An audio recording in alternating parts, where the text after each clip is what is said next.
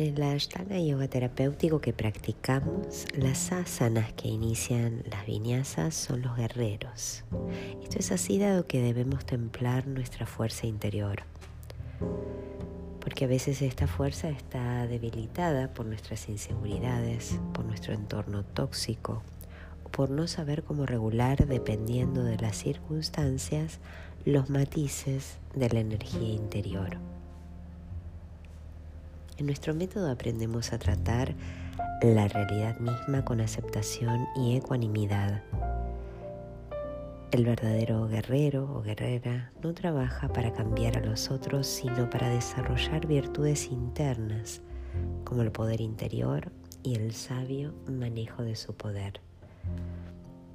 La confianza se va aprendiendo desde el cuerpo para que tus piernas te sostengan, que tus brazos sientan la fuerza y la determinación para actuar, que tu corazón madure desde el trabajo interior con tus emociones hacia la conquista de la ecuanimidad compasiva.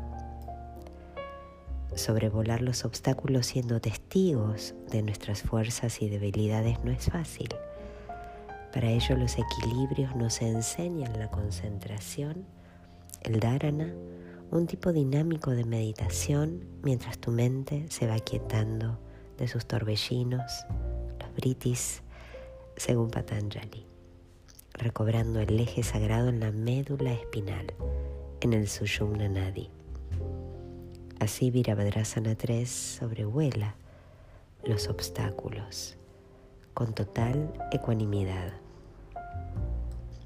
Para ello aprendemos a observar las basanas, las reacciones y condicionamientos internos que nos conducen a las acciones erróneas de la mente y a generar un ciclo de sufrimiento que no cesa jamás. Aprender desde el cuerpo es el primer paso para domar la mente.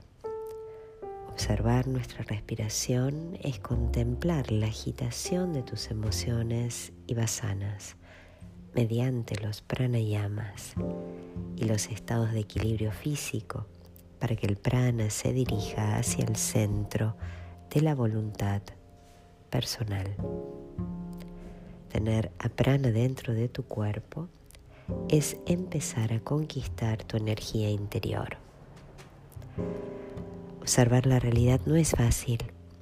Esto se logra con la meditación, incrementando al purusha a ese testigo amable y sabio que todos tenemos en el centro del corazón y abrirnos camino desde esa visión transpersonal para actuar en el mundo desde la presencia y acción conscientes y no desde la reactividad de una mente turbia, llena de ira, vergüenza, culpa, remordimiento, deseo desmedido avaricia, falsas creencias que generarán más y más sufrimiento.